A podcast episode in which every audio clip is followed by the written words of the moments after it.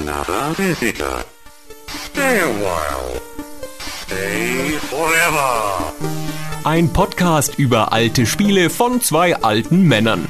Stay Forever mit Gunnar Lott und Christian Schmidt.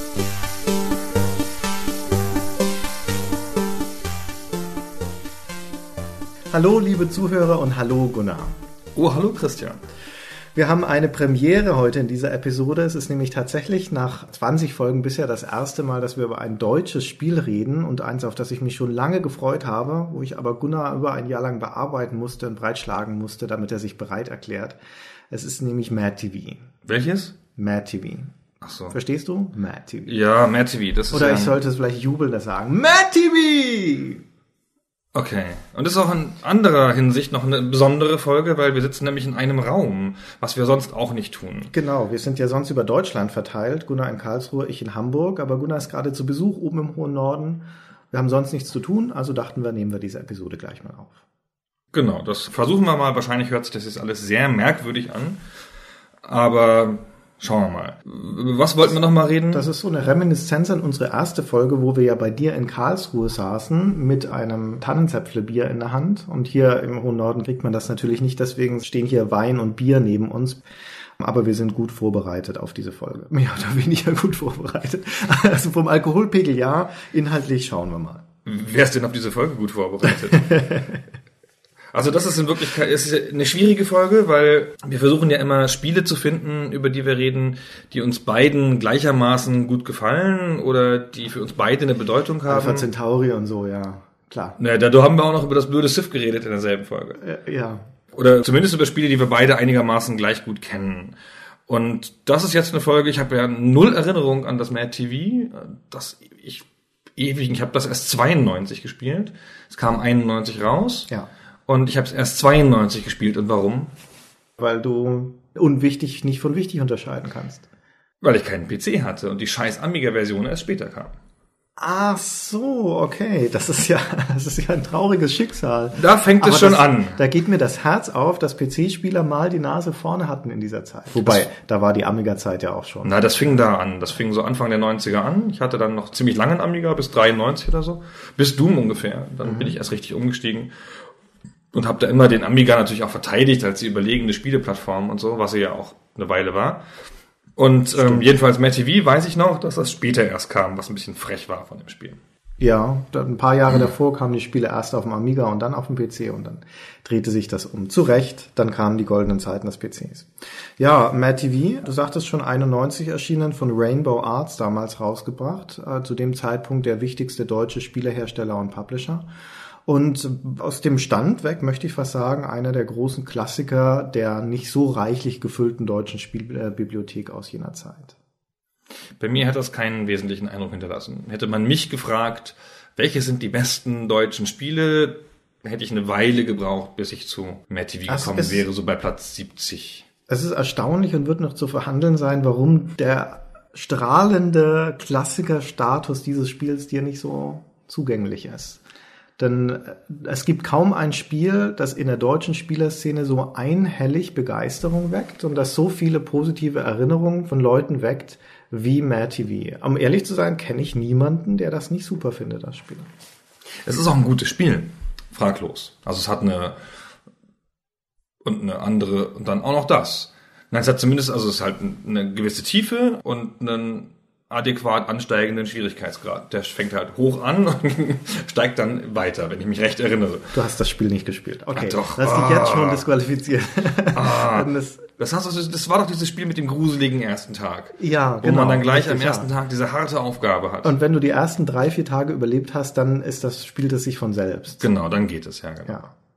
Ja, aber ja gut, dann erklären wir doch mal für die fünf Leute in Deutschland, die diesen Fixstern am Firmament nicht kennen, was man in diesem Spiel überhaupt macht. Ich finde das immer schön, wenn Spiele selbsterklärende Namen haben. Mehr oder weniger. Mad TV heißt, man managt eine Fernsehstation, TV. Und das Ganze ist nicht ganz ernst gemeint, deswegen noch das Mad. Was?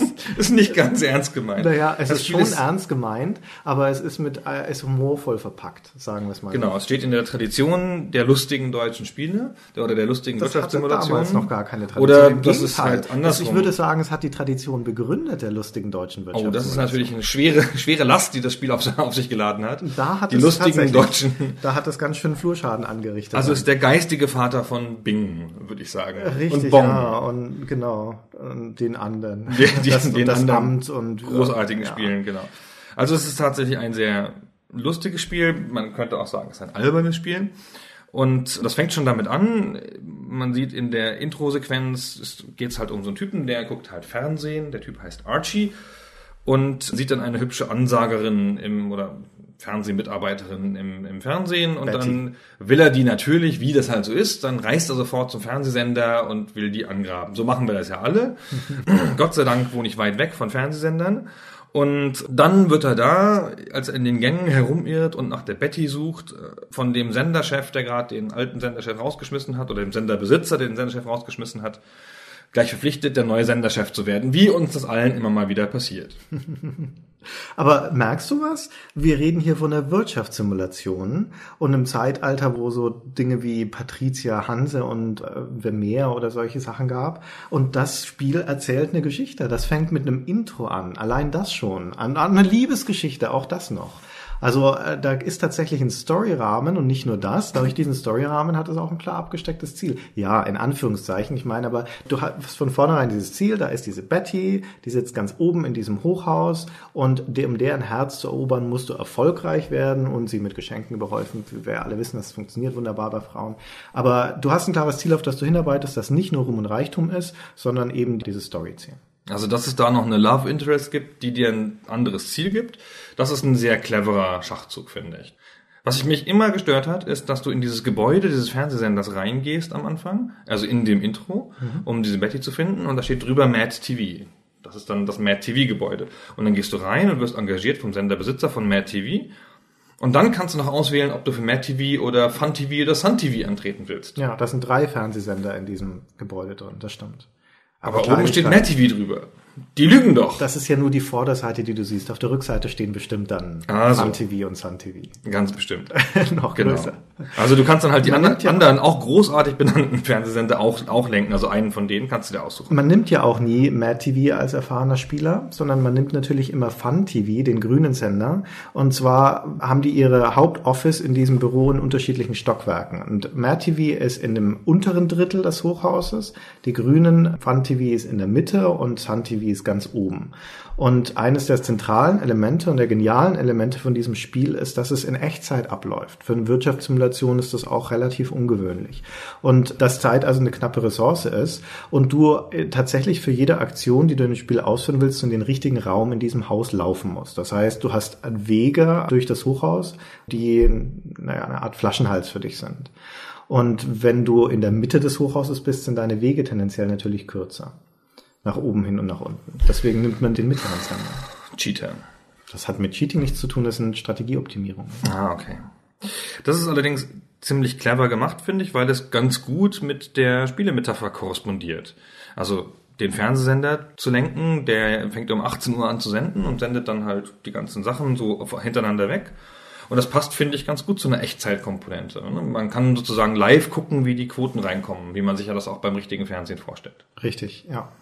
Ja, und durch diesen sanften Zeitdruck, auch noch nicht mal so sanft, hast du, wie soll ich sagen, du hast halt diese Konkurrenzsituation, die du da hast, die in anderen Wirtschaftssimulationen oft relativ abstrakt ist, weil sie sich halt nur daraus äußert, dass der Gegner dann irgendwie vor dir in einem Hafen war, hat das Lager leer gekauft und jetzt sind die Preise hoch und sowas. Also das ist nur eine über zwei Ecken eine relativ abstrakte Repräsentation. Und hier hast du eine sehr unmittelbare Konfrontation mit deinen Gegnern, die auch repräsentiert sind. Die laufen nämlich genau wie du in dem Haus rum. Und es gibt halt diesen Aufzug und da kann immer nur einer drin sein. Du bist ganz unten und da gerade oben fährt jemand in dem Aufzug rum und das, die Zeit wird langsam knapp, dann hast du so ein, so ein angenehmes Druckelement noch, weil du aufpassen musst auch, wann der Aufzug wo ist und wie schnell du irgendwo hinkommst.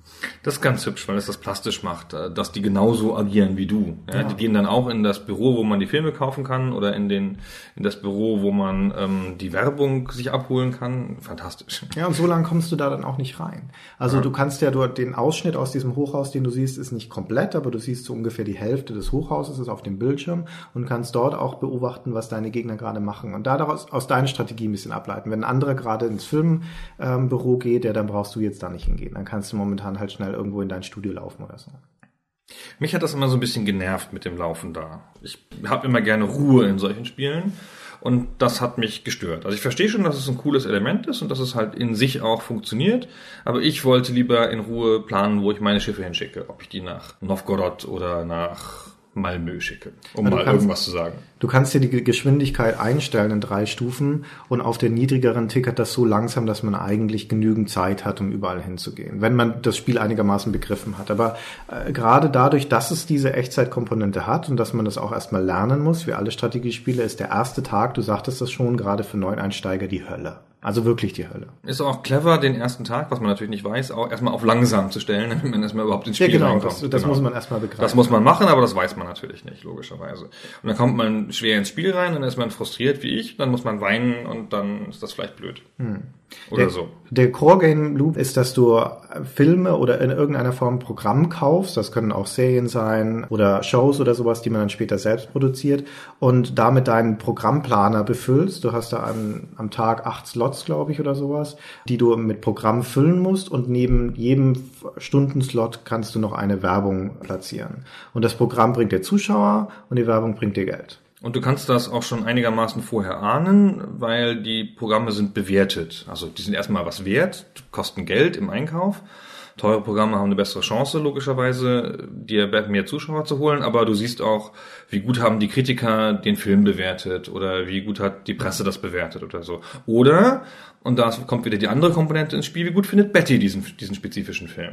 Das ist das Fernziel dann natürlich. Betty findet Filme immer scheiße. Das Einzige, was sie interessiert, sind Kultursendungen. Und Kultursendungen, wie im echten Leben auch, kommen beim Publikum nicht gut an. Deswegen hat man diese Balanceabwertung zu sagen, okay, wenn ich jetzt in Bettys Gunst steigen will, müsste ich vielleicht mal wieder ein Kulturprogramm bringen. Aber damit ist kein Geld zu machen. Also packe ich es irgendwo ins Nachtprogramm. Genau, dann versendet sich das da. Und man hat halt begrenzte Ressourcen, also Christian spart schon die Zeit an, aber auch das Geld, logischerweise. vor allem das Geld, ja. Und wenn du halt natürlich kein Geld mehr hast, du hast aber noch einen Slot um 23 Uhr frei, dann musst du da halt irgendeinen Quatsch senden, irgendwas Billiges. So, und dann sinkt halt deine Quote da. Genau wie im richtigen Leben. Das ist ganz gut getroffen, finde ich. Ja. Übrigens, dieser, dieser Programmplaner, der sieht aus wie eine Excel-Tabelle. Also Ich finde, dass wenn man es heute anguckt, sieht es sehr schmucklos aus und man hat das Gefühl, da ist nicht so viel Führung in dem Spiel, was das angeht. Aber das ist eine sehr praktische, angenehm zu bedienende Benutzerführung gewesen. Ja, und das hatte damals 1991 schon Drag and Drop in seinen Menüs. Das wird leicht vergessen, aber du ziehst dann da halt so Werbung und, und Programmblöcke rein und die snappen dann so in ihre Plätze und die Bedienung ist angenehm, geht gut von der Hand und trägt mit Sicherheit viel dazu bei, dass das Spiel so gut von der Hand geht. Kann man ja auch dann wieder zurückschieben und verschieben, gegeneinander verschieben und so. Das ist eine sehr angenehme, intuitive und vor allen Dingen auch eine sehr übersichtliche Form der, Ja. der Bedienung. Eine, ein komplexes und erstmal nicht sonderlich spannende Art der, der Spielmechanik, nämlich halt so Blöcke rumzuschieben, macht dadurch, dass sie so angenehm zu bedienen ist, schon allein schon Spaß. Und ist nicht sonderlich aufwendig. Aber weil du schon sagtest, also die, die Metapher ist einfach eine starke und der Spielmechanik passt sehr gut zur Metapher und das gilt natürlich für die ganze Programmplanung auch, weil das, was man aus der Realität kennt, sich im Spiel widerspiegelt. Du sagtest schon, die Filme haben eine Bewertung sozusagen und ihr Preis sagt auch schon, wie gut sie wohl ankommen werden, aber du kannst den teuersten und besten Actionfilm kaufen, wenn du den im Nachmittagsprogramm versendest, dann wird trotzdem keiner zuschauen. Weil nachmittags, und das zeigt das Spiel auch visuell, sitzen halt hauptsächlich die strickende Omi und vielleicht der Opa vom Fernseher. Und dann abends, gegen Abendprogramm, sitzt dann der Vater vom Fernseher und die Mutter und die haben andere Ansprüche an das Fernsehprogramm. Und dann gibt's natürlich auch Filme, die ab 18 sind, die solltest du tunlichst erst nach 22 Uhr senden, sonst gibt's eine Beschwerde von der Aufsichtsbehörde und so weiter. Das Spiel verschwendet etwa ein Drittel des Bildschirms für zwei relativ statische Screens, nämlich sozusagen einen Blick in das typische Wohnzimmer und einen Blick auf das aktuell laufende Programm. Genau. Und das nimmt dem restlichen Screen so ein bisschen Luft weg.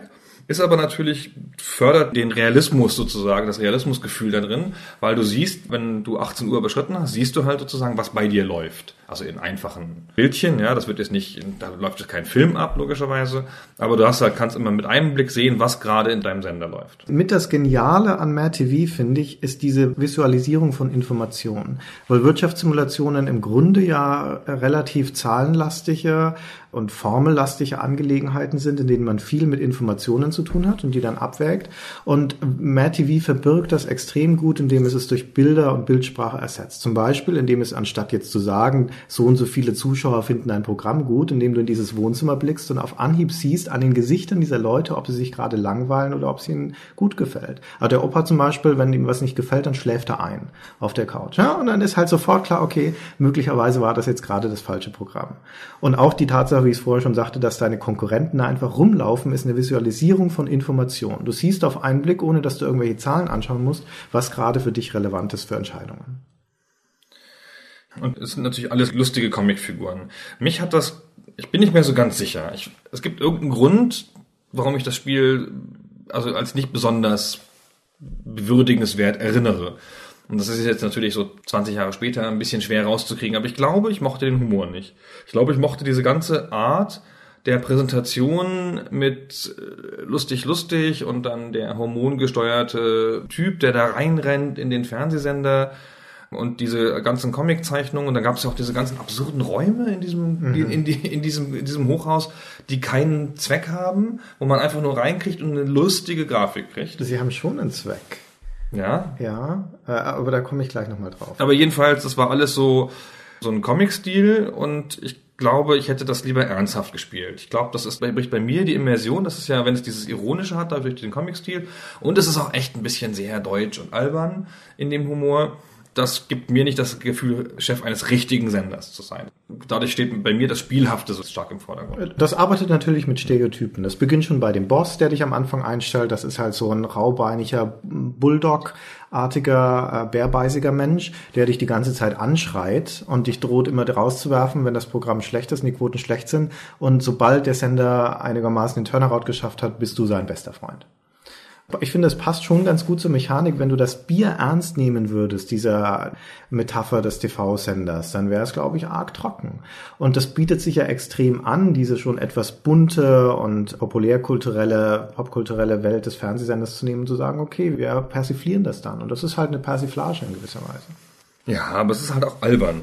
Also es gibt ja nicht nur alberne Bildchen, es gibt halt auch an ganz vielen Stellen albernen Text, irgendwelche na an- erfundenen Nachrichten und die gehen ja sogar noch mal an manchen Stellen, aber auch erfundenen Kultursendungen und dann alles immer mit so es gibt ja eine echte, im echten Leben eine Sendung, die heißt Terra X und dann gibt's halt da eine Sendung, die heißt Terra XY, hahaha. Ja, Und es, ist, äh, es, es schwankt ein bisschen und dann, man kann das natürlich, wenn da jetzt in diesen Räumen zum Beispiel, die du schon erwähnt hast, dann gibt es da einmal die Volksrepublik Duban und einmal die Freie Republik Duban, was halt so irgendein ab- persifliertes arabisches Emirat ist.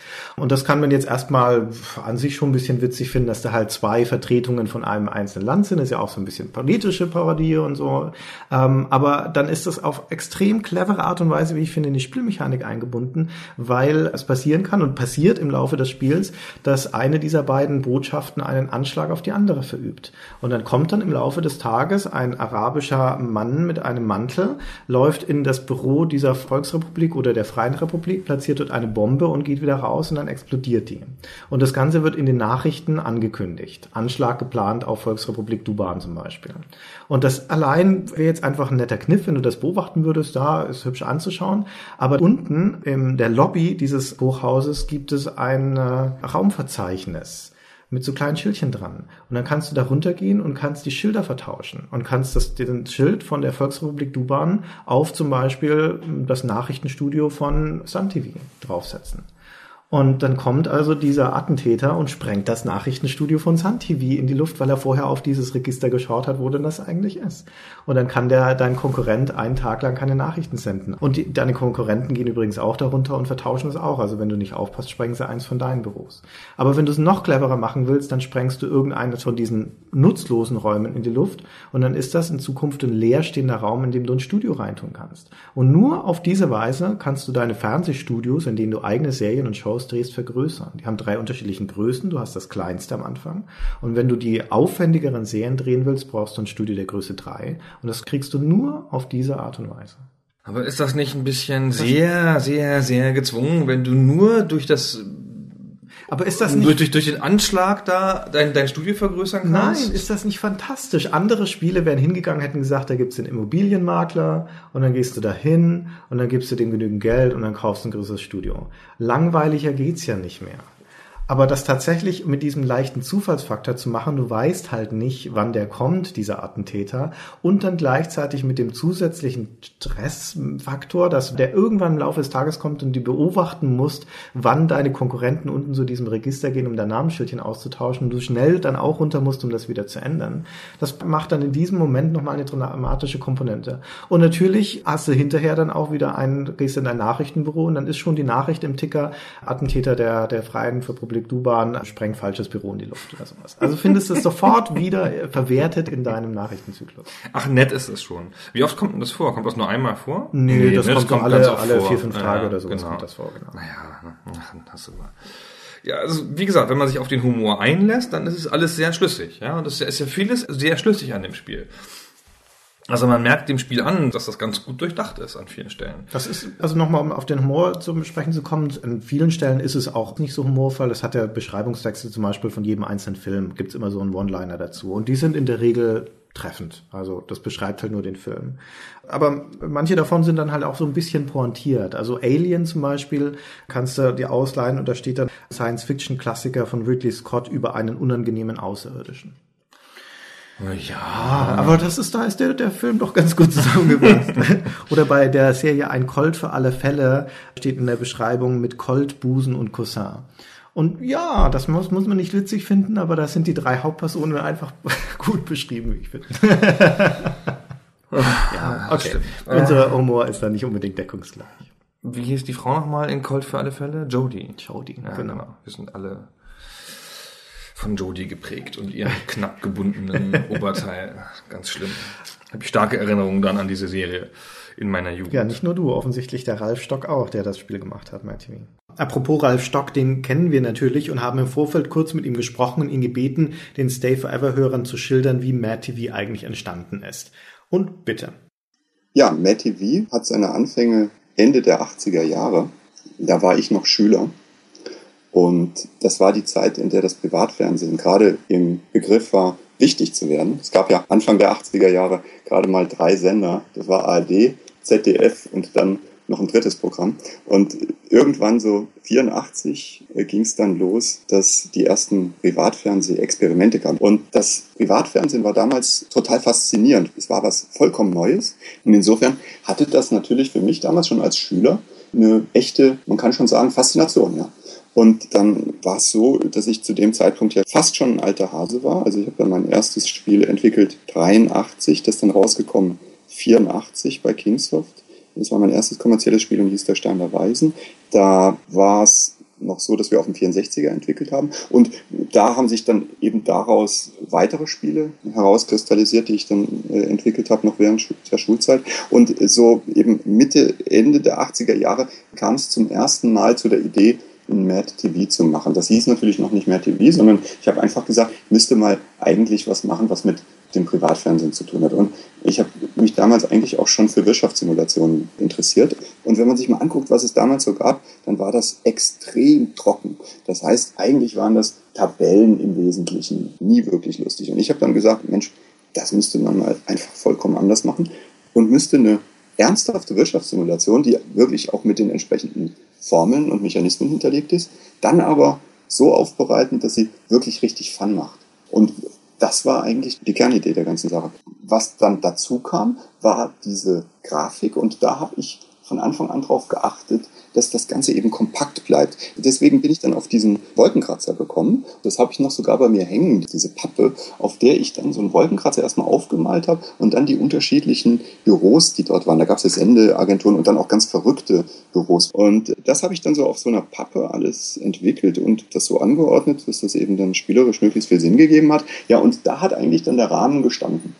Und dann ist es so gewesen, dass ich dann Abi gemacht habe und dann zu Rainbow Arts gegangen bin. Also Rainbow Arts Softcode war damals eigentlich einer der wichtigsten Entwickler. Bin dort als erstes als Producer gewesen und dann später auch als Entwicklungsleiter und habe in dem Zusammenhang dann eben das Mad TV fertig entwickelt. Das war auch eigentlich mein erster echter Welthit dann. Insofern für mich auch ein sehr wichtiges Produkt, muss man sagen. Und das ist, für mich ist das wirklich immer wieder interessant. Ich werde heute noch wirklich einmal in der Woche von Leuten, die ich irgendwo kennenlerne, manchmal auch gar nicht aus dem Spielebereich, angesprochen, die dann sagen, Mensch, Mad TV, das war ja das Spiel meiner Jugend und so, das ist ganz erstaunlich. Ja, der Ralf Stock.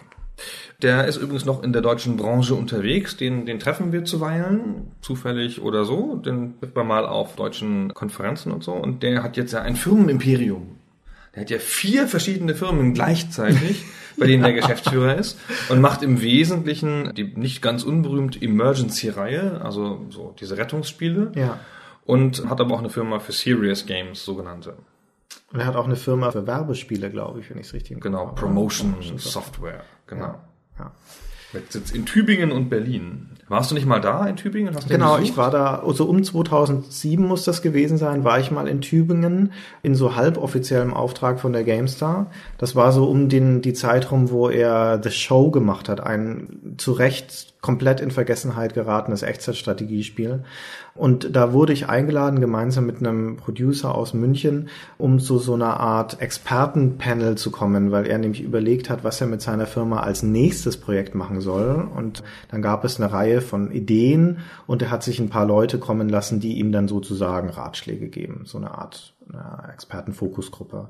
Und dann hatten wir da einen sehr angenehmen Tag und haben das, uns das angehört und diskutiert und keiner von diesen Vorschlägen ist hier umgesetzt worden. Also weil ihr dem widersprochen habt oder? Mir hat damals von diesen fünf Spielen, die wir durchdiskutiert haben, hat mich keines wirklich überzeugt. Warum es letztendlich dann keiner von diesen, diesen Dingen umgesetzt wurde, weiß ich nicht. Ich habe das nicht weiterverfolgt. Aber ähm, da, also Klammer zu, und bei der Gelegenheit habe ich Ralf Stock dann auch das erste Mal kennengelernt. Das ist ein, ein hochgewachsener, ein klein bisschen nerdiger, ein bisschen streng aussehender Mann, dem man auf den, wenn man ihn so sieht, gar nicht zutrauen würde, dass er in der Spielebranche arbeitet. Der sieht eher aus wie ein Informatiker, würde ich sagen. Oder also, also dass er Game Designer auch ähm, war für so Spiele wie Mad TV und Mad TV 2 und Mad News und sowas. Ich hätte eher gesagt, das ist so der Typ Ingenieur, ja. Ist aber sehr nett und er muss ja irgendwo Ja, eine tiefe, einen, einen tiefen, schmutzigen Humor haben, wenn er diese ganzen lustigen Spiele gemacht hat. Also es gibt dann, ich, ich hoffe, Ralf wird mir das verzeihen. Wir haben damals nämlich auch schon darüber geredet, über Mad TV. Und ich hoffe, es ist rausgekommen. Mad TV ist für mich eines der besten deutschen Spiele überhaupt. Ein ganz großer Klassiker. Geniale Arbeit, die er da geleistet hat. Also wirklich genial. Und es ist für mich erstaunlich und unbegreiflich, dass das so ein einmaliger, so einmalige Glanztat war, die er nie wieder geschafft hat zu erreichen, dieses Niveau. Auch bei ganz ähnlichen Spielen wie dem Mad News, das dann dieser Pseudonachfolger war drei Jahre später, und dann auch bei Mad TV 2, was der wirkliche Nachfolger war, die sind nicht mal ansatzweise, kommen die an die Qualität ran. Das sind dann viele Dinge, die nicht mehr funktionieren. Und das ist mir rätselhaft. Und auch die Emergency-Reihe zum Beispiel ist natürlich das ein nettes Spiel, aber die sind von ihrer Bedienbarkeit, von Informationsvermittlung, alles das, was MairTV perfekt macht. Also so, als hätte da jemand vollkommen begriffen, worauf es ankommt. Und dann hat er seitdem zig Spiele gemacht, bei denen das alles nicht mehr stimmt. Also auf einmal ist es nicht mehr da und ich verstehe es nicht. Der Vollständigkeit halber ist Matt TV2 nicht von Ralf Stock. Ist nicht von Ralf Stock? Ach so, genau. okay. Hab ich Sicherheitshalber. Ja, ne? Haben, andere, haben andere Leute gehabt, okay. also auch Teile des Teams von Matt TV1, aber nicht Ralf Stock. Ralf Stock hat aber in der Tat Matt, Matt, New, Matt, Matt News, Matt News gemacht. Ja, okay, genau. gut. Aber das war doch relativ sehr ähnlich. Matt News war noch nett. Das ist ja im Prinzip der gleiche Ausgangspunkt, nur dass du diesmal eine Zeitung machst und kein Fernsehprogramm. Und ist aber dadurch auch schon deutlich komplexer, weil du nicht mehr nur so deine acht Slots eines Tagesprogramms füllst, sondern tatsächlich mehrere Seiten mit lauter so kleinen Stories und dann kannst du auch tatsächlich das Layout der Zeitung bestimmen, wie viel laufen die Texte und so. Das macht es schon deutlich komplizierter. Und die ganze Präsentation und der Ablauf des Spiels sind dort hakeliger, gehen nicht mehr so Hand in Hand, funktionieren nicht mehr so gut. Fand das Mad News auch noch nett. Es ist noch nett, ja, aber es ist, äh, hat nicht diesen Status und nicht diese Strahlkraft, den Mad TV hatte, nicht diese Perfektion. Diese dunkle Erinnerung an Mad News, dass es auf einem Schiff spielte. Weißt ja, du noch warum? Das, nee, ich weiß es nicht. So. Was absurd ist, Mad TV ist ja ein deutsches Spiel, aber schon Mad TV spielt in den USA. Also dort sind alle Preise in Dollar angesiedelt und du hast auch deine, also deine Sendestation in den USA. Und dort sind aber die ganzen Nachrichten sowas noch relativ international. Und bei Mad News dann spielt es auf einem Schiff, auch wieder irgendwo in den USA, also das bist du dann im Festland in den USA und da bist du aber auf einem Schiff. Und da hat äh, da aber so vieles Deutschlandbezug. Da kannst du dann Rezeptserien von Karl Moik zum Beispiel in deine Zeitung tun. Und viele von den Nachrichten haben so Bezug auf deutsches Alltagsgeschehen in den USA. Da macht es dann überhaupt keinen Sinn mehr. Bizarr. Ja, aber wir können ja mal Ralf Stock fragen, ob er sich noch daran erinnert, warum Mad News auf einem Schiff spielt. Das ist wirklich nicht zu beantworten. Es ist einfach so, wir haben gesagt, Mensch, jetzt wollen wir das Ganze eigentlich mit einer Zeitung nochmal machen. Und das Ganze war dann auch ein, ein Riesenabenteuer. Es hatte tierisch Spaß gemacht. Wir hatten damals eine Partnerzeitschrift. Das war so ein Satiremagazin. Ich habe den Namen sogar vergessen mittlerweile.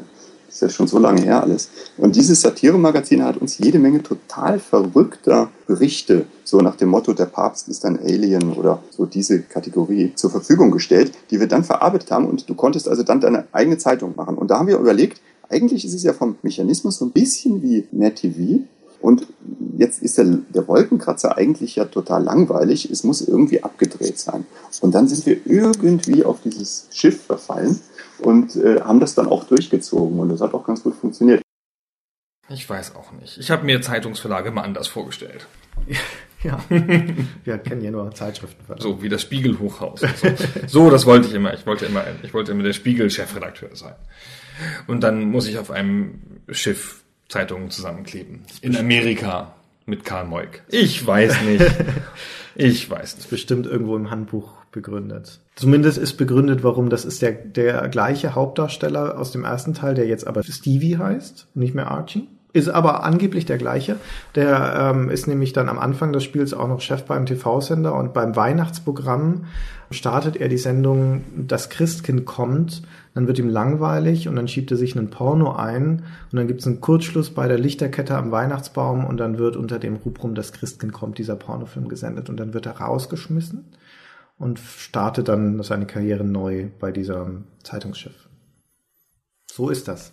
Wir sehen schon, dass Da der Gunnar und der Gunnar, der Gunnar und dieser Humor, das geht nicht so ganz zusammen. Auch, Ich weiß es nicht. ist aber auch ein anderer, plumperer Humor bei Mad News. Ich bin nicht so ein ganz großer Freund von diesen ganzen Wirtschaftssimulationen, also den deutschen spezifisch. Aber so diese, diese kühle Atmosphäre von Patricia, das ja auch ein bisschen fluffig war an vielen Stellen, das war eher so meins. So. Das Patricia habe ich sehr geliebt, in seiner ganzen, ganzen Abstraktheit, genau. Ja, Patricia war ja auch ein fantastisches Spiel. Also nichts gegen Patricia habe ich auch echt gerne gespielt. Oder die Fugger 2 und sowas. Das sind tolle Spiele. Aber Mad TV macht es halt zugänglicher, diese Art von Spieler, weil es sein Wesen so in den Hintergrund rückt und so verbirgt und kaschiert. Und Patricia ist halt eine, Wirtschaftssimulation und will nichts anderes sein und zeigt dir das auch. Da geht es um Warenpreise, da geht es um Handelsrouten und so. Da ist vollkommen klar, was das Spiel von dir will. Und ähm, Mad TV, obwohl es auf die gleiche Weise funktioniert wie eine Wirtschaftssimulation, hat aber eine ganz andere, ein ganz anderes Interface, eine andere Art von Präsentation da rückt das in den Hintergrund und wird deswegen viel leichter verdaulich. Obwohl es immer noch ein knallhartes Spiel ist. Das hat sich ja dadurch nicht geändert, das stimmt schon. Also du hast schon recht, diese, die Visualisierung der Informationen ist auf eine Art besonders, das stimmt schon. Das will ich wenigstens zugeben. Ja, auch auf eine, die selten aufgegriffen wurde dann in der, weiteren Geschichte, was halt echt schade ist. Das ist eine Pioniertat, finde ich, die Mad TV da geleistet hat und eine, wo es allein geblieben ist. Also es wird ja auch dafür heiß und innig geliebt. Du sagtest es ja schon. Also das Spiel hat ja zumindest in den Herzen der Fans offenkundig überdauert. Ich habe mit großem Erstaunen gesehen, dass irgendjemand eine Browser-Version davon programmiert hat. das Spiel ist ja seit 2001 oder so Freeware. Ja, also man genau, das kann also kann man frei zugänglich erwerben oder bekommen halt. Und äh, man kann aber auch einfach die Browser-Version spielen, die, soweit ich das gesehen habe, einfach das originale Spiel ist. Oder sie, fehlt da nee, was? sie ist, ich kann sie nicht empfehlen. Ich habe mal kurz reingespielt. Ah, okay. Die ist statischer, da klickst du dich von Screen zu Screen. Das ist, da ist ein anderes Spielerleben. Ach so, das ist nicht, dass da, du läufst nicht richtig. Nee, ne? Ich dachte, das ist kein Echtzeit, kein Ah, okay. Echtzeitablauf. Also nicht, was ich gesehen habe. Wir hatten es am Anfang schon gesagt, der Einstieg in das Spiel ist relativ schwer. Natürlich, weil du erst mal mit der Situation umgehen musst und mit der Echtzeit und sowas und weil halt deine Ressourcen knapp sind und du musst schon wissen, was du tust. Zum Beispiel musst du wissen, dass eine der ersten Sachen, die du eigentlich tun solltest, ist gleich einen neuen Sender zu kaufen. So eine Sendestation. Und um die zu kaufen, das ist, das ist ein bisschen ungeschickt, du da gehst du in dein Büro und dann hängt an der rechten Seite so halb ans Bild ragend abgeschnitten hängt eine Landkarte an der Wand. Muss man erstmal drauf kommen, dass man die anklicken kann. Und da öffnet sich dann eine Landkarte der USA und dann kannst du darauf einen Sender platzieren. Es gibt so unterschiedliche Preisstufen. Die niedrigste Senderstufe ist 50.000.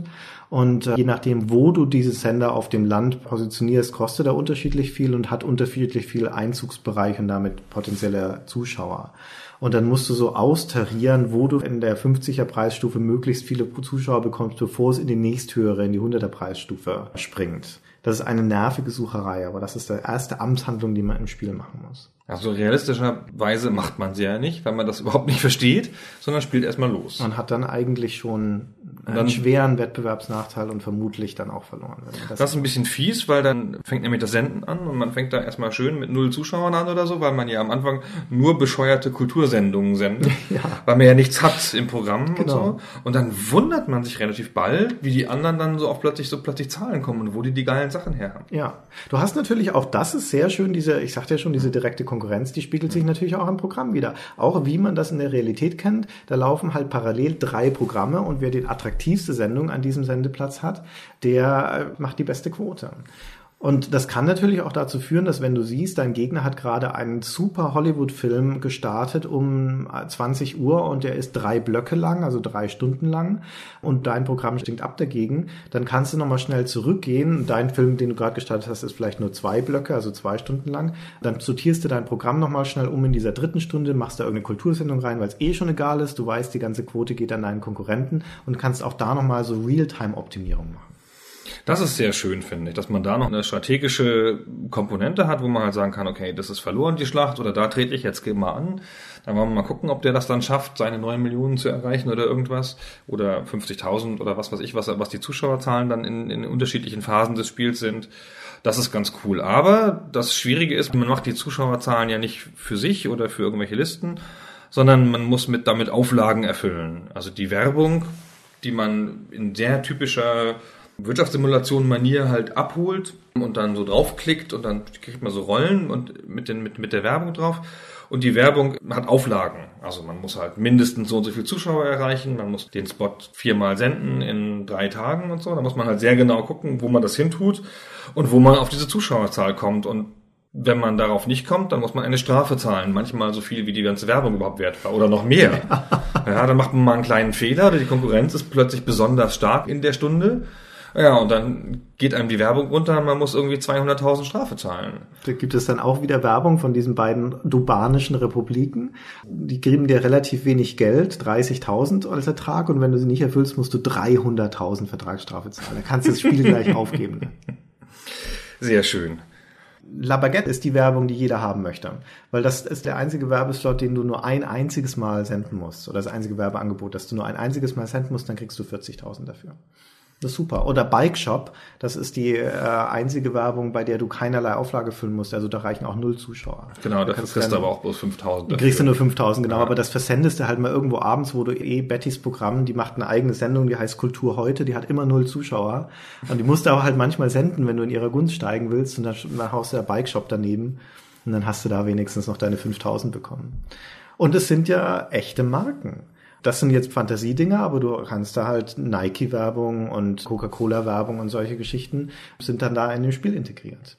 Das ist, macht einen Teil des Spaßes aus, finde ich, ja, dass die Filme echt sind. Die Filme auch, genau. Und dass die Filme auch, auch realistisch, wie du schon sagtest, beschrieben sind. Also mal, mal lustig, mal nicht, aber halt realistisch beschrieben sind. Also man hat da richtig einen, dann steht da, das ist ein Film von Roman Polanski oder so. Und das macht das Spiel auf eine angenehme Art wieder, holt es wieder so ein bisschen aus den Gefilden des Wahnsinns in eine realistischere Welt zurück. Das ist sehr angenehm. Das gab es dann beim zweiten Teil nicht mehr, also beim offiziellen zweiten Teil. Nein. Da war es dann weg. Genau, das gab's da dann nie mehr. Calypso hat ja vor ein paar Jahren einen Nachfolger im Geiste rausgebracht, nämlich Mad TV, MOD TV, bei dem sie zwei Sachen dann lange überlegt haben. Da hatte ich auch mit dem, mit dem Stefan Marcinek von Calypso mehrmals darüber gesprochen. Nämlich das eine ist, können wir es Mad TV nennen? Also können wir offiziell den Namen nehmen? Und da ist das Problem, aber es gibt ja schon ein Mad TV auf der Welt, nämlich von diesem Mad Magazin. Die haben ja diese Fernsehsendung dazu. Also das war offensichtlich schon immer nicht möglich, die Lizenzrechte zu bekommen. Deswegen heißt es jetzt Mad TV mit MUD. Und die zweite Geschichte war, können wir da echte Lizenzen reinnehmen, also echte Filmnamen und sowas. Und auch das haben sie sich nicht, entweder haben sie es nicht hinbekommen oder sie haben es nicht getraut oder es war zu teuer. Ich weiß jetzt das letztendliche Ergebnis nicht. Aber heutzutage riskierst du Vertragsstrafen, Unterlassungserklärungen, was auch immer, wenn du irgendwelche Echtmarken Erstaunlich übrigens, dass, dass das schützenswert ist. Irgendwas, was so offensichtlich in der Welt ist, wie, keine Ahnung, die Tatsache, dass es einen Alien-Film gibt. Ist ja nicht so, dass man ihn senden würde, ja, innerhalb eines solchen Spiels so, ja. dass er komplett da drin vorkommt und dass der Firma dann was entgeht. Ja, dass die Firma über dieses komische Urheberrecht da so eine Riesenkontrolle hat, dass sie die Verwendung in anderen Medien bestrafen kann. Das ist, ich kann mir das eigentlich immer nicht so richtig vorstellen. In Büchern darf man doch auch schreiben, dass es, und er schaute die Tagesschau. Und dann kommt ja auch nicht die ARD und sagt, lieber Herr Grass, ja, was haben Sie denn da wieder geschrieben? Und dann nehmen Sie doch bitte den Fantasienamen, die Tages, keine Ahnung, Nachrichten. Aber es ist ja, ich glaube, das Problem ist, dass es ein Verkaufsargument ist. Also, dass du argumentieren könntest, dass die Firma damit Geld macht, indem sie deine Marken verwendet. Weil das Spiel natürlich dadurch attraktiver wird, dass da die echt Marken drin sind. Das ist ja wie bei Rennspielen. Wenn du da echte Autos drin hast, dann ist das Spiel natürlich attraktiver im Vergleich zur Konkurrenz. Aber das die ganzen Designs, die Markenlogos, die Namen und so weiter sind natürlich alles Copyright geschützt. Dementsprechend lizenzieren es die Firmen. Ja, aber bei einem Auto in einem Rennspiel da kommt ja relativ viel mit. Ja, da benutzt du ja auch wirklich ein 3D-Modell des Autos. Ja. Da benutzt du ja nicht nur den Namen, da, ne, auf der auf der Strecke lang fährt, sondern da musst du das 3D-Modell haben. Ja. Das heißt, das ist ja was, was in meinem Kopf eindeutig schützenswert ist. Ja, ja aber dann das, das Design. Dann aber im Sportvereine. Du könntest ja theoretisch Spiele machen wie Fußballmanager, in denen du keinerlei Abbildungen benutzt, weder Fotos noch Vereinslogos und sowas, sondern nur die Namen, aber selbst das ist ja untersagt. Das finde ich weiterhin auch sehr erstaunlich. Es gibt ja ganz viele Spiele, die sich drum rummogeln. Ich habe neulich erzählt, dass ich, also jetzt nicht im Podcast, sondern nur dir, dass ich New Star Soccer gespielt habe, was ein ganz tolles Spiel ist für iOS.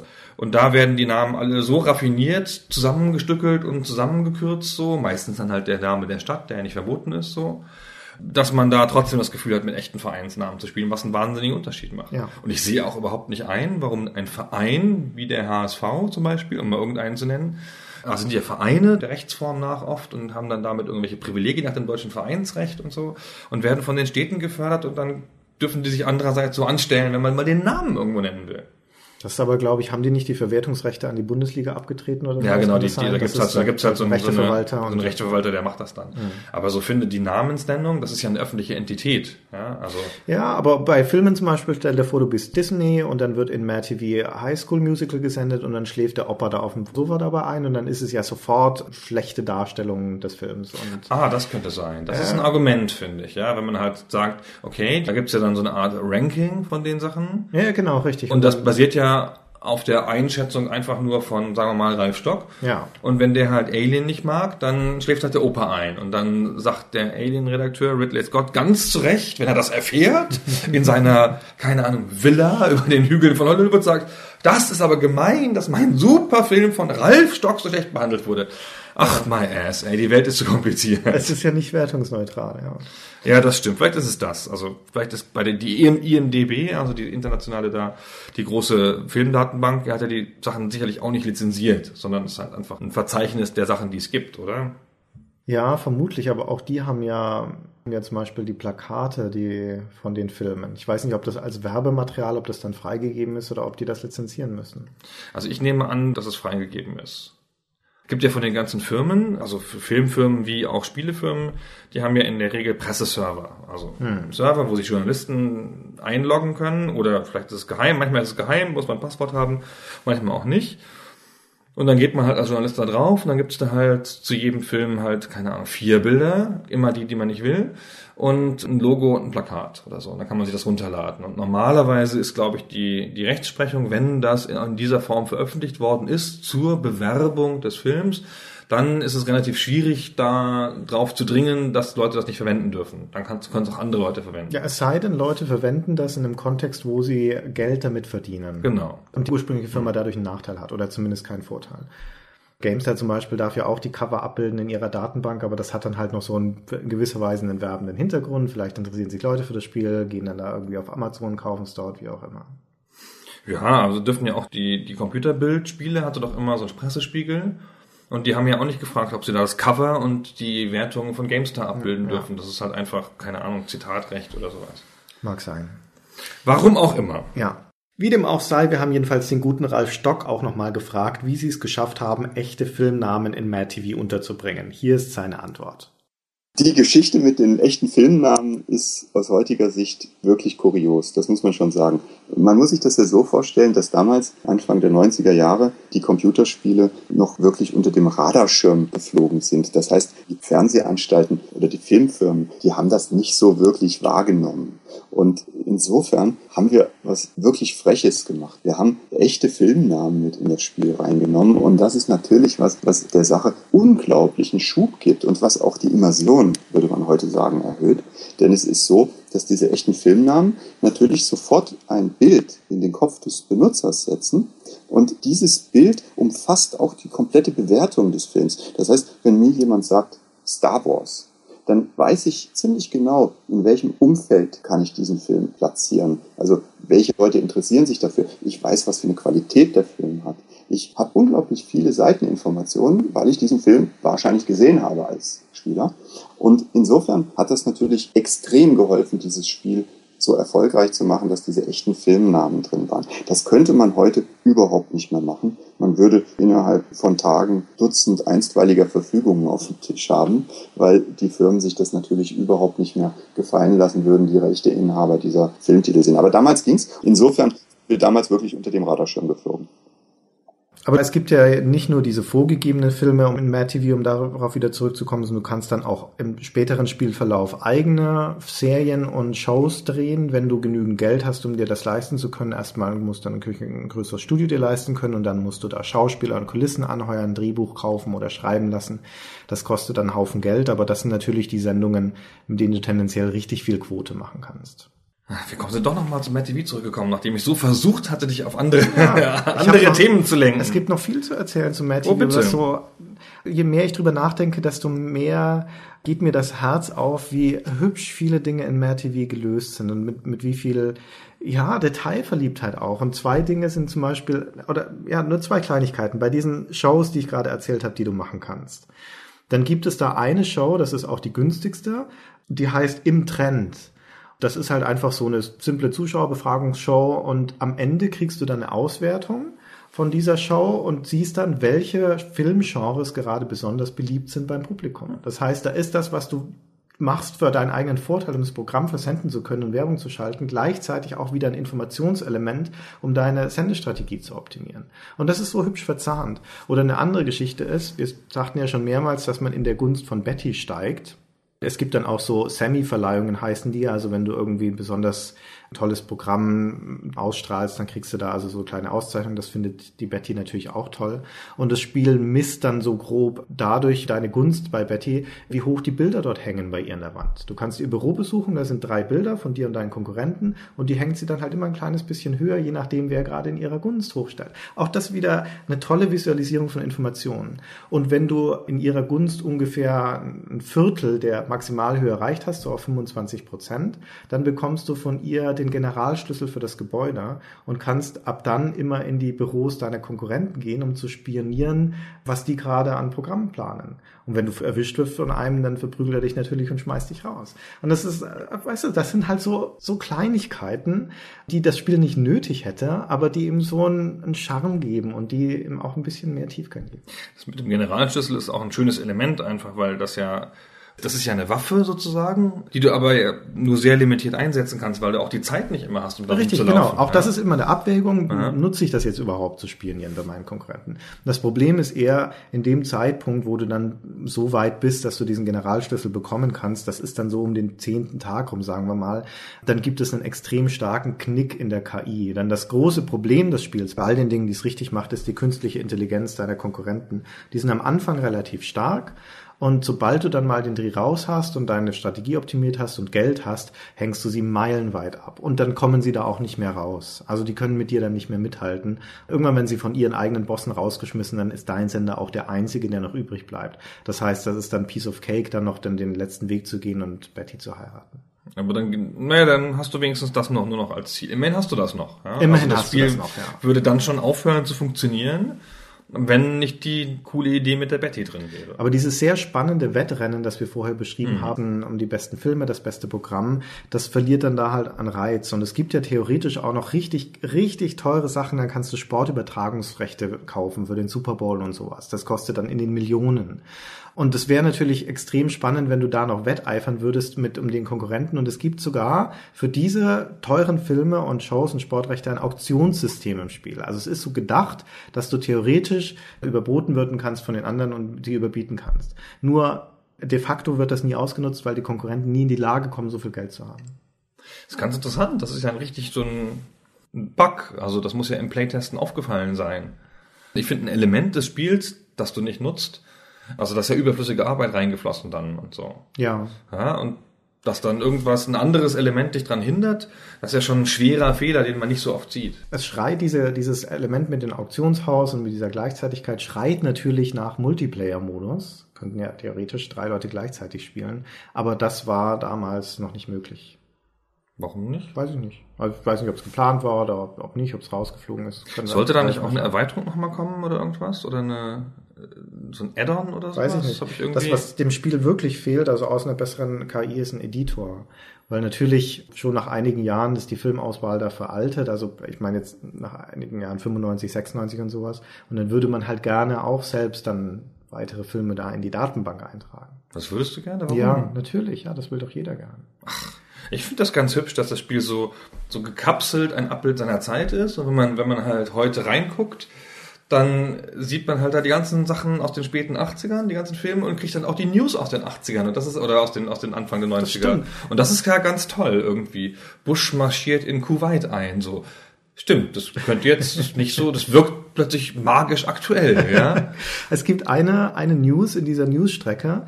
Diese News entwickeln sich immer so von Tag zu Tag. Also die können auch richtig über sich über Spielzeit Wochen tatsächlich erstrecken, so die Entwicklung einer Newsgeschichte. Und die längste im Spiel beginnt mit schwere Unruhen in Südafrika und weitet sich dann dafür aus, dass es so dann Rassenunruhen gibt und Südafrika dann Anspruch auf Namibia erhebt und dann marschiert das US-Militär dort ein und schlägt den Aufstand nieder und so weiter. Das geht dann über 31 einzelne Meldungen. Aber das ist heutzutage, wir hatten da die, die Fußball-WM in Südafrika und sowas, das wirkt alles ganz absurd, aber das war damals, 92 war das noch Apartheidsregime.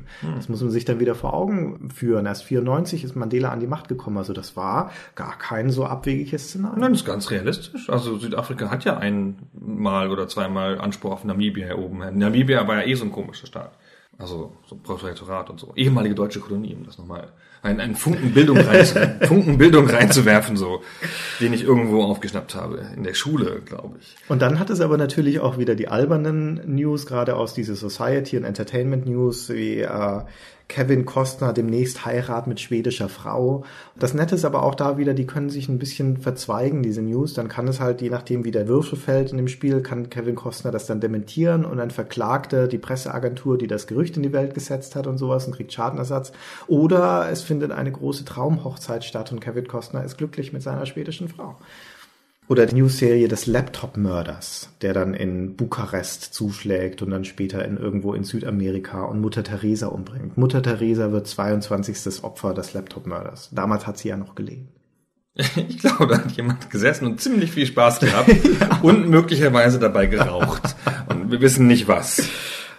Bei allem, was ich vorhin so skeptisches gesagt habe über das Mad News, das Nachfolgerspiel, aber eine Sache, die wirklich fantastisch war an dem Spiel ist, ist, dass du diese Zeitungsartikel, die dort veröffentlicht werden können, dass du die alle lesen kannst. Die haben nämlich tatsächlich für jede einzelne Schlagzeile und für alle Entwicklungen, die das in dem Spiel gibt, Texte geschrieben. Also die Zeitung, die du machst mit Comicstrips, mit, mit dem leicht bekleideten Foto auf der Seite 1 und sowas der Frau auf Seite 1, kannst du dann anschauen, kannst die Texte lesen, die sind so humorisch geschrieben, dir würde es nicht gefallen, der Humor und die Comicstrips haben, das ist da ist nur ein repräsentatives Foto, aber es ist zumindest mit, mit Bildern. Es sieht aus wie eine Zeitung.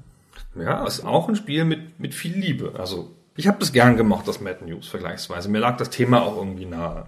Ich habe das mit dem Schiff nie verstanden und das fängt ja auch noch mit so einem komischen Kapitän an, der einen da, ach naja. Aber, ähm, aber ich habe das, also dieses Layouten von Zeitungen, das man da macht, mit den, den Artikeln auf der Seite zurechtschieben und so, das hat mir schon gut gefallen in dem Spiel. Da das habe ich ja auch schon, das ist ja dann später auch der Beruf geworden und ich habe ja auch schon in den 80ern, um das nochmal zu erwähnen, eine Clubzeitung für meinen D und D Club gemacht, ähm, meinem Freund Marco. Also es hat schon da, schon da war ich erstmals Chefredakteur. Ach, und bei Mad News dann nochmal. Toll. Da hat es noch nicht ganz zum, zum Weltruhm gereicht. Aber das kam dann schon. Aber es war schon klar, wo es hinführen würde. Ja, ja die, die Folge so D und D Club Zeitung von dem Club, der hieß Niedermittelbewands Eisdrache, frag nicht. Ähm, und dann über Mad News bis hin zu GamePro GameStar, das ist eine ununterbrochene Kette war, von Erfolgen, sag ich mal. Das war ein gerader Weg, den du gegangen ja. bist. Ah, da geht kein Weg mehr vorbei. ja, Während du hingegen, deine Fernsehkarriere ist ja nicht so ins, ins Rollen gekommen, ist mir aufgefallen. Nee, das stimmt, aber ich hatte meine Warholschen 15 Minuten Fame schon. Ich war ja im Fernsehen. Sogar eine Stunde lang im Frühstücksfernsehen bei Sat 1 damals.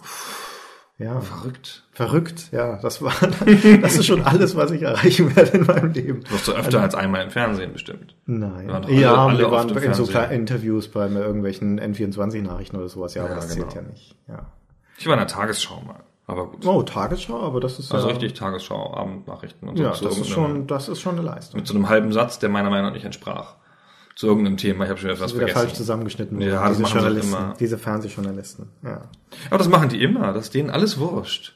Ja. So, die sagen, gucken dich dann halt lächelnd an, dann sagst du irgendwelche Sachen und dann begründest du das auch schön immer, warum du das so sagst und so. Und du weißt schon, na ja, ich habe jetzt wieder vier Sätze gesagt, aber ich habe ja clever, die ersten beiden Sätze sind ja das, was ich aussagen will, dann nehmen sie drei Worte. Hm. Also egal, was du machst, ja. kannst es noch so kurz machen und so schön raffen und so gut versuchen und, und ich spezifisch sehe dann trotzdem auf jeden Fall dabei scheiße aus weil ich immer so schräg in die Kamera gucke so und das nicht verhindern kann. Das ist ja wie bei diesen Aufklärungssendungen von Teil 21 und sowas.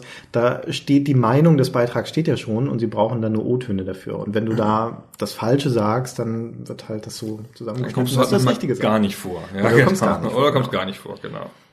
Genau. Was mich immer gestört hat übrigens ist bei Matt TV ist ja dieser Vorspann, der schon sehr klar mit seiner Grafik und seinem Humor die Tonalität setzt. Und der Archie guckt am Anfang Fernsehen. Ja. Und das ist so eine Szene, wo der so auf dem Sofa lümmelt und man sieht den Fernseher so schräg im Bild, schräg gezeichnet und die Schrift darauf ist aber gerade und folgt der Perspektive nicht. Und schon damals habe ich, was haben die denn da gemacht? Das ist ja völlig falsch. Das wäre bei LucasArts nicht passiert. Stimmt. Aber dafür ist es ein zwar kurzer, aber immerhin im Cartoon-Stil flüssig animierter Vorspann. Das ist ja auch eine Seltenheit für deutsche Spiele sowieso und in, in Wirtschaftssimulationen auch. Oder für deutsche Spiele auch, in Wirtschaftssimulationen sowieso. Ohnehin, ja. Aber wie gesagt, da sind ja auch, da sind ja auch Stories eine Seltenheit. Insofern Insofern hast du schon recht. Die haben sich da also schon sehr viel, sehr viel Mühe mit ihrem Spiel gegeben. Ja, so. das war nett. Vor allem, weil es dich deinem Charakter auch näher bringt. Also du hast halt ein klares Bild davon, wer der ist. Und ja. Der wollte ich auch sofort sein. Insbesondere so, wie er auf dem Cover so, dargestellt ist. Ach, das ist schon so ein ganz cooler Typ. Ah, und ja. der ist doch Patent, ja? Der geht zu einem Fernsehsender, um seine Frau zu erobern und wird dann da gleich Programmchef. Das muss man sich auch erstmal trauen. Ich mach da alles falsch. ja. Ich muss mal nach Mainz fahren, das ist ja nicht so weit weg von da, wo ich wohne. Dann laufe ich einfach mal rum, bis mich jemand engagiert. Das kann ja nicht so schwer sein. Also heutzutage kommt man nicht mehr rein in so einen Fernsehsender, weil man irgendwie an irgendwelchen Kartensystemen scheitert. Ja. Aber wo wir jetzt schon so ausführlich über das Intro gesprochen haben, hören wir auch nochmal rein in das Spiel. Also in die Musik. Soundeffekte hat Mad TV keine, aber einige ganz fetzige Melodien. Hier ist ein kurzes Medley.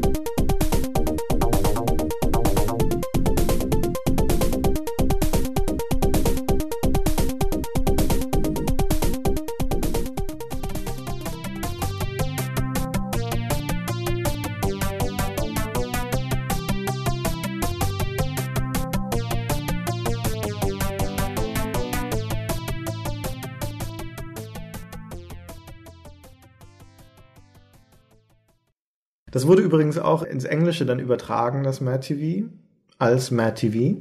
Mussten sie nicht groß übersetzen, den Namen. Verrückt. Aber die Texte mussten sie ja dann übersetzen und das ist nicht so gut gelungen. Ich habe jetzt die englische Version nicht gespielt, aber ich las ein paar Sachen darüber und es sei halt so schlimmes, eingedeutschtes, so denglischartiges. Und ein Beispiel, das besonders grausam ist, ist, da gibt's ja diese Fernsehserie aus den 80ern, Ein Colt für alle Fälle. Und daraus wurde dann im Englischen A Cold for All Cases. Also zumal die ja The Unknown Stuntman heißt. Im Also Englischen. heißt The Fall Guy. Ah, The Fall Guy, nein, The Fall Guy, stimmt. Ja. The Unknown Stuntman ist Also sie Quatsch. heißt auf So jeden nur, Fall nur der nicht- Song heißt so. The Fall Guy ist da. Ist der, Genau, ist sie der, ja. heißt auf jeden Fall nicht A Cold for All Cases. Da, da stehen einem die Haare zu Berge. Ist das ein Witz? Nein, ich glaube, das ist einfach ein Fehler. Die anderen Titel sind in der Regel richtig übersetzt. Das ist halt ein besonders schlimmes Beispiel. Das kann mal durchrutschen. Ja, das kann mal durch. Das hat der Praktikant um 23 Uhr gemacht. Offenbar. Am Tag vor- am Tag vor der Abgabe. Wahrscheinlich war es effizient, weil äh, erstens konnte man davon ausgehen, dass deutsche Spiele eh keinen Erfolg haben im Ausland, also war es egal für die fünf Leute, die es gekauft haben. Und zum Zweiten ist es nur fair, weil wenn wir an die Übersetzung zum Beispiel von den Civilization-Spielen denken, die damals ins Deutsche übersetzt waren, die sind ja auch grausam gewesen. Also, Auge um Auge. Das stimmt überhaupt. Man muss den Amerikanern viel mehr antun. Die haben es immer viel zu leicht, die müssen nie mit grausamen Übersetzungen kämpfen. Die sitzen da nie vorm Fernseher oder vor dem Spiel oder im Kino und denken, was könnte da im Original gestanden haben, weil es das ja nicht gibt. Wenn mal ein Film aus Frankreich kommt, dann gucken sie den nicht. Diese Verbrecher in Amerika oder aus Japan. Und die deutschen Filme werden dann gleich in Englisch gedreht heutzutage. Ja. Also absurd übrigens. Ja. Also Ja. wir Dann drehen die Filme gleich in Englisch, damit man eine Chance hat, die zu verkaufen, weil der Amerikaner hört sich keine synchronisierten Filme an. Wir hingegen schon. Und die Dänen und die Norweger und die Schweden. Das ist ja eh eine Unsitte mit dieser Synchronisation von Filmen. Alle anderen Länder um uns herum können besser Englisch sprechen, mit Ausnahme der Franzosen. Auch deswegen, weil sie immer englischsprachige Filme sehen, schon von, von Kindesbeinen an. Untertitelt halt, wo man, Untertitelt, wo man genau. noch so eine richtige Chance hat. Das soll zu verstehen, ja. Ich war ja mal in Dänemark und habe da immer die englischen Serien geguckt im Fernsehen, was halt super war, weil konnte man halt das gleich da im Original gucken und musste das nicht auf Deutsch gucken. Und dann wurden immer die dänischen Texte eingeblendet, was natürlich wahnsinnig lustig ist für Deutsche, weil Dänisch, Dänisch halt so eine, so eine Sprache ist, die für Deutsche halt total komisch klingt. Ich will nicht wissen, wie Deutsch für Dänen klingt, aber also für uns klingt das halt sehr lustig. Und dann wurde in dem Film gesagt, dass jemand ein Zuhälter sei. Und dann stand da im Dänischen als Übersetzung für Zuhälter Alfons. Und das habe ich dann später nachgeschlagen, das ist halt einfach die Übersetzung. Alfons. Ja, Zuhälter ist halt einfach Alfons. Also ich hoffe, das stimmt jetzt und das wird nicht wieder von irgendwelchen Lesern, Zuhörern diesen Podcast gegoogelt und dann stimmt das nicht, aber ich habe das so in Erinnerung. Nun ja. Und das war voll lustig. Ja, glaube ich auch. Vor allem, wenn das ein deutscher Film, in dem ein Zuhälter Alfons heißt und dann wird das ins Dänisch übertragen, dann steht da Alfons Alfons. Ja, oder du bist halt der Alfons Müller und gehst in ein dänisches Hotel und dann gucken die dich komisch an. Ja, Ja. die werden das schon wissen, aber trotzdem. Wer also, sind Sie denn? Alfons. na, das ist ja, dass sie das noch sagen gleich. dass sie trauen sich ja was. Naja, gut. Wollen wir noch über Mad TV 2 sprechen? Müssen wir noch drüber sprechen? Oh ja, unbedingt. Das hat ja den, den Ruhm der Serie wesentlich erweitert. Ja, ja. Ich muss gestehen, ich habe es nicht gespielt. In so, ich hab- ich Voraussicht vermutlich. grob reingeschaut seinerzeit mal, aber habe auch ganz, es war ganz anders.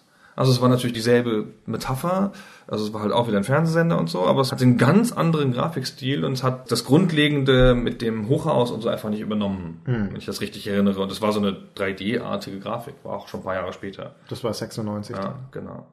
Also das hat dann alle Sachen, die in Matt TV magisch einfach funktioniert haben, irgendwie merkwürdig kompliziert gemacht. Unfassbar kompliziert gemacht, genau. So las ich das auch, ja. Ich habe, wie gesagt, nie reingeschaut, aber wenn man im Internet ein bisschen quer liest, dann liest man schlimmste Sachen über Mad TV 2. Die Offenbarung, die Mad TV für viele Leute war und die Bedeutung, die es auch für die hat, hat es natürlich dann die Enttäuschung umso herber gemacht, als Mad TV 2 nicht den Erwartungen entsprochen hat. Hat dann so Wertungen in der deutschen Presse um die 60 bekommen und war damit, So damit, damit versenkt. Ja, ja, so 53 bis 65 oder so. Also funktioniert als Spiel, aber ist extrem umständlich. Ja, das haben schon alle gehasst. Also war schon, war auch dann damals deutlich in den Meinungskästen zu lesen. So die Redakteure natürlich auch alle wie du, Mad TV-Fans. Das Ja. ist aber eine Seuche. Und die haben dann alle so ja, Jahre drauf gewartet und jetzt, was soll das? Und so. Das war so ein bisschen der Tenor. Also wie gesagt, ich kann nichts dazu sagen, aber unsere werten Zuhörer haben das sicher gespielt und die sind ja sonst sehr reflektiert und zurückhaltend, aber dürfen bei dieser Gelegenheit gerne mal alle Kontenance fahren lassen und in deutlichen Worten in den Kommentaren schildern, was sie von Mad TV 2 halten. Ja, also gut, das ist ja, ein- das ist ja ein das Konsens. Niveau Matt, Matt, TV. Matt TV 2 ist ja, ist ja im Arsch. Und woran liegt es dann eigentlich, gerade wenn Mad TV so ein zeitloser, beliebter Klassiker in Deutschland ist, dass es erstens so wenige Spiele mit diesem Thema, mit dieser sehr einleuchtenden Metapher gibt und dass sie zweitens alle so schlecht sind? Die Vielleicht war es kommen. Nur ein Glückstreffer und es hat irgendwie alles magisch aufeinander gepasst in dem einen Spiel. Weißt du, die perfekte Sternenkonstellation. Also manchmal habe ich wirklich das Gefühl, dass es so gewesen sein muss, ja. Aber das ist diese alte Geschichte wie bei den 4X-Spielen, wo alle sagen, ihr müsstet doch verdammt nochmal nur Master of Orion 2 nehmen und nochmal machen in schöner Grafik. Und seit diesen 15 Jahren oder 20, die seitdem vergangen sind, erscheint ein Spiel nach dem anderen, die alle schlechter sind als Master of Orion 2. Und bei Mad TV ist es genau das gleiche Argument, ihr müsstet doch verdammt nochmal nur die gleiche Spielmechanik nehmen, vielleicht hier und da ein Eckchen abfeilen und in zeitgemäßer Grafik nochmal machen. Das ist ja überhaupt, Mit war das nicht, war das nicht auch, ach, mit Multiplayer. Multiplayer. Ja, mit Multiplayer. Ähm, war das nicht auch bei den Adventures bis jetzt so in diese in die Neuzeit, sagen wir mal seit fünf Jahren oder so, seit die Firma Dedelic aus Hamburg Erfolg auf Erfolg häuft? So bis dahin hatte man die ganze Zeit doch war alles hinter Monkey Island 3 zurück. Ja. Jahrelang kamen Spiele, Spiele, Spiele, Spiele raus und sie waren alle hinter Monkey Island 3. Ist ja immer noch so. Wenn du mich Weiß ich nicht. Also es gibt Leute, die spielen sehr gerne Edna bricht aus. und Ja, sowas ja, ja. Das, so. ist, ja das, auch ein sind schöne Spiel. Adventures, aber was die Production Values angeht, ist Monkey Island 3 immer noch unübertroffen. Das ist richtig. Ich finde, die sind halt gut erzählt, die Adventure neuerer Zeit. Das sind sie. Und das hatte man ja schon die Hoffnung aufgegeben, dass Adventures noch erzählen können. Bizarre übrigens, dass Adventures ja so ein erzählendes, narratives Genre, so ein literarisches Genre mal war. Und dass das so verkommen ist auf dem Weg dahin. Und Ja. dass der Ego-Shooter das neue hauptnarrative Genre geworden ist. Aber das ist ein anderes Thema, das müssen wir hier vielleicht nicht anschneiden. Jedenfalls eine ganze Zeit lang hatte man, und es war, glaube ich, nicht nur so ein Nostalgie-Ding von so Leuten wie uns, so, dass halt gewisse Er- Errungenschaften eines Genres nicht mehr erreicht worden sind. Und das ist ja schon bizarr, weil es wird ja im großen Stil kopiert heutzutage und, und früher auch schon. Ja, ganze Mechaniken werden geklaut, Spiele werden neu angemalt. Die Koreaner und die, und die Chinesen nehmen ja ganze Quellcodes und packen die in einen, in den chinesischen Markt und dann hinterher tauschen sie nur die Bildchen aus. Ja, also es ist jetzt nicht, gibt es mehrere dokumentierte Fälle, wo sich westliche Firmen chinesische Spiele, die merkwürdig ähnlich waren zu ihren Spielen angeguckt haben, dann war das halt derselbe Code. Ja. Hatten sie halt die Grafiken ausgetauscht. Also, wenn sowas möglich ist auf der Welt, so viel Kopiererei, dann sollte es doch möglich sein, solche Spiele nochmal in zeitgemäßer Form zu kopieren. Das sollte es wirklich sein. Aber das Problem bei den paar Nachfolgespielen, die es gab und die ich auch kenne, also darunter fallen Matt TV 2 und Primetime und Matt TV, ist, dass sie nicht begriffen haben, dass eine der wesentlichen Tugenden von Matt TV die Kunst der Vereinfachung war, der Auslassung. Also zum Beispiel die simple Tatsache, dass das Programm da erst um 16 Uhr beginnt. Also eigentlich nur der halbe Tag gesendet wird. Und natürlich nimmt dann so ein Spiel wie Matt TV, sagt dann, das ist, da müssen wir die Charter auswechseln, natürlich brauchst du da ein 24-stündiges Programm. Aber was halt die Komplexität auf einen Schlag verdoppelt oder verdreifacht. Oder wo die dann sagen, naja, dann lassen wir uns da noch so typische Aufbauspiele, das Studio ausbauen, du baust deine Räume rein und dann machen wir noch Personalmanagement mit dazu und sowas und du musst dich noch darum kümmern, dass deine Personen glücklich sind, dein Personal. Und das, das ist alles zu viel. Das macht das Spiel nicht besser. Es macht es auch nicht tiefer. Es macht es nur komplexer und damit weniger spielenswert. Haben die denn das mit der KI, mit den Gegnern besser hingekriegt heutzutage? Also ich habe keins von gespielt, von den, von den Nachfolgern im Nicht- Geiste. Nicht, dass ich wüsste. Man müsste halt diese, sich die Tugenden von Mad TV nochmal ins Gedächtnis rufen, nämlich die sinnvolle Beschränkung, die Visualisierung von Informationen, das Einbetten in eine klare Geschichte. Als damals Mad TV, also das Calypso-Projekt, als ich das erste Mal gesehen hatte bei Ramforge, dem Entwicklungsstudio in, in München, da hatten die die pure Spielmechanik. Also wie das Spiel funktionieren sollte. Das war noch ein hoher Zustand. Dann sagte ich ja, was ist denn euer Rahmen, euer Storyrahmen? Und dann schauten mich die beiden ein bisschen ratlos an, sagten, ja, Storyrahmen? Aber es ist doch eine Wirtschaftssimulation. Und dann sagte ich, schaut euch doch Mad TV an. Eines der tollen Sachen, die die gemacht haben, ist, dass du diese Aufgabenstellung hast und diese Motivation und die emotionale Bindung zu deiner Person. Und auch das ist halt wirklich ein starkes Element. Und diese Elemente müsste man halt verstehen und auf dieser Basis nochmal ein neues Spiel machen. Mad TV hat da so viel richtig gemacht, aber so wenige Leute begreifen es. Die logische Plattform für ein neues Mad TV wäre das Tablet. Ich habe das Gefühl, wenn man halt so ein PC-Spiel oder Konsolenspiel aus solchen ja relativ beschränkten Spielen macht, dann denken die Leute immer, man müsse was dazu erfinden und es müsse in 3D sein jetzt. Und das ist ja immerhin eine Stärke von den neueren Plattformen, dass da noch nicht alle Leute denken, man muss jetzt alles bitte mit einer riesen 3D-Engine machen, sondern dass da 2D noch was gilt. So, irgendwann geht das natürlich dann auch vorbei und dann gibt es nur noch Tablet-Spiele in 3D-Engines und so. Und dann kommt eine neue Plattform, die irgendwie kleiner ist, die Armbanduhren oder so, und dann muss das wieder neu erfunden werden. Und so ist der Lauf der Zeit.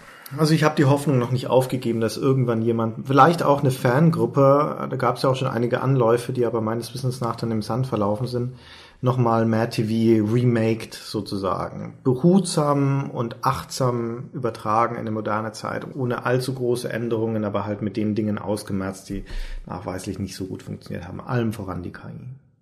Schau, dann gehst du mal den, den Ralf Stock besuchen und dann macht ihr zusammen einen Kickstarter. so macht man das doch heute. Das wäre aber gar keine schlechte Idee. Könnte man schon machen, glaube ich. Das ist halt ein zu sehr ein deutsches Projekt und Kickstarter ist zu sehr eine angelsächsische Plattform. Ach, ich weiß nicht, wenn ein Gianna Sisters Remake äh, gefundet wird, was ja auch eine sehr deutsche Marke ist, dann könnte das mit einem WerTV auch funktionieren. Und so viel Geld brauchst du nicht. Für 2D-Spiel. Kann auch ein Indie-Studio machen. Das könnte sein. Also wir plädieren sehr dafür, dass das passiert. Also Christian plädiert dafür. Ja, im Namen von Stay Forever. okay. Unser ganzes Gewicht werfe ich da in die Waagschale. Christian, hast du noch irgendwelche Anekdoten zu erzählen? Ich kann mich Nein. an nichts weiter aus diesem Spiel erinnern und ich möchte mich auch an nichts weiter erinnern als das, was ich bereits gesagt habe. Ich habe schon viel zu viel zugegeben. Wir haben das, glaube ich, jetzt relativ erschöpfend abgehandelt, freuen uns aber wie immer, wenn unsere Zuhörer ihre Erinnerungen auch mit uns teilen und natürlich ihre nicht zurückhaltende Meinung über MyTV 2. Ja, viel Vergnügen. Dann verabschieden wir uns bis zum nächsten Mal. Tschüss. Tschüss.